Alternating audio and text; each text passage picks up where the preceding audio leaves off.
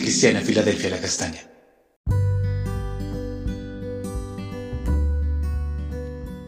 Buenos días, Sabia Iglesia Filadelfia La Castaña, una puerta abierta en el cielo. Continuamos en nuestro tema acerca de los deberes cristianos o la conducta cristiana, la segunda parte.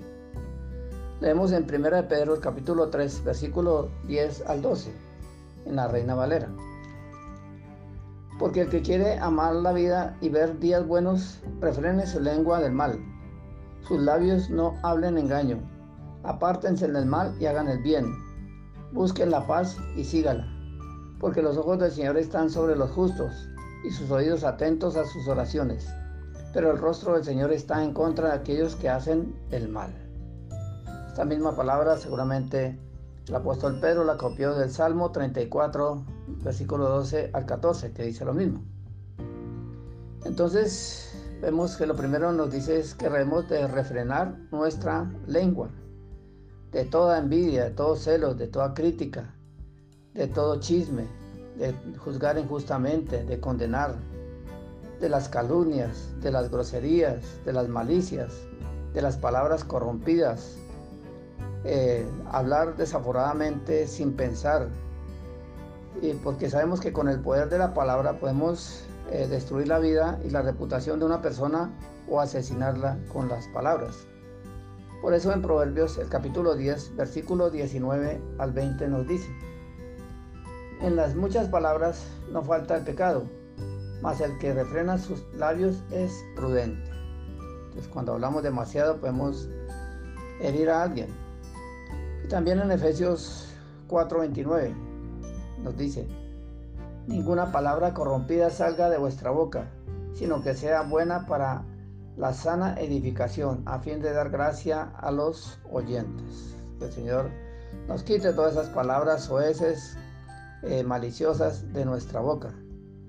Y también en Santiago, capítulo 1, versículo 26, nos lo dice, si alguno se cree religioso entre vosotros y no refrena su lengua, sino que engaña su corazón, la religión del tal es vana.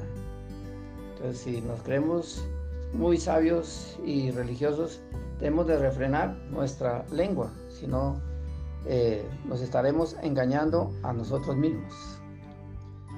Lo segundo que nos habla es aquí del engaño, no hablar engaño, decir mentiras, como muchos lo hacen, con palabras hipócritas, deshonestas, que endulzan el oído de alguien con palabras suaves para engañar, eh, para seducir, estafar, sacar provecho, para traicionar a alguien.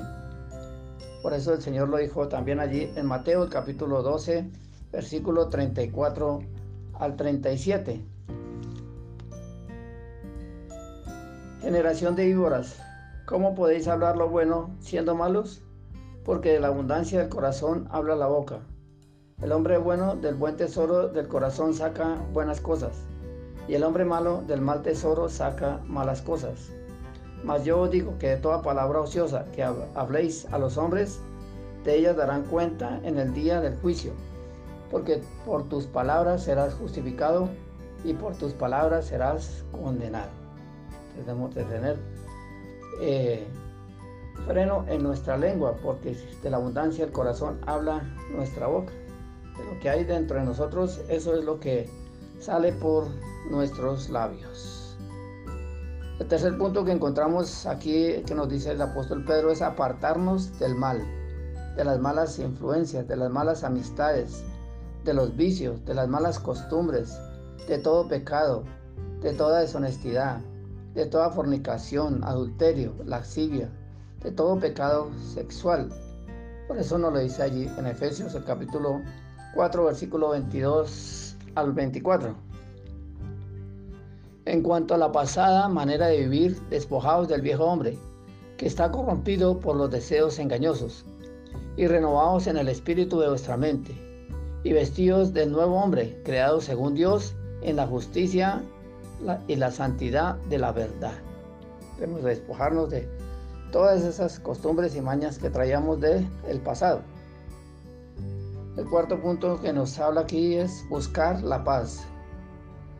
eh, quitando toda ira, toda contienda, todo mal genio, toda pelea, toda intolerancia, no ser conflictivos, contenciosos ni belicosos, no dejarnos llevar por la ira ni el mal genio, porque por eso se han destruido muchas vidas, familias, matrimonios, amistades, compañeros, trabajos, negocios, que pueden traer consecuencias físicas, mentales y económicas.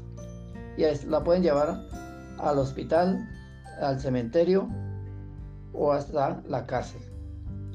Es por eso que el Señor nos llama a ser pacificadores, como dice en Mateo 5.9. Bienaventurados los pacificadores, porque ellos serán llamados hijos de Dios. Y también en Hebreos 12.14, que dice, seguir la paz con todos y la santidad, sin la cual nadie verá a Dios. Entonces cuando somos pacificadores, estamos andando en santidad. Y hacer el bien a los demás eh, y a nuestro prójimo, como dice en Hebreos 13, 16. Hacer el bien y la, ayuda mutua a, a, los demás, porque de los tales sacrificios se agrada al Señor. No hemos de olvidar hacer esas cosas, porque esto es lo que al Señor le agrada, es sacrificio, olor grato delante de Dios. Y si así lo hacemos, tendremos buena vida, larga vida, tendremos paz en el corazón y el Señor escuchará nuestras oraciones. No habrá ningún estorbo para nuestras oraciones y Él nos responderá y seremos bendecidos y prosperados en todo. Porque el Señor no escucha las oraciones de los malvados, de los injustos y de los malos. Oremos. Señor, en este día nos presentamos delante de ti para pedirte perdón si hemos herido a alguien con nuestras palabras, si hemos engañado a alguien. Queremos que tú nos perdones y que aquellas personas que hemos ofendido con nuestra boca también nos perdonen. Te pedimos que con la ayuda de tu Santo Espíritu y para poner freno a nuestra lengua, a no decir mentiras, a no maldecir, a ser eh, pacíficos en todas las cosas y que nos alejes de nuestras vidas todo lo que no conviene para poder ser de ejemplo a nuestro prójimo y así pueda Señor contestar nuestras oraciones y darnos larga vida, una vida abundante. Gracias por esa puerta abierta en el cielo que tú tienes para muchos. Amén.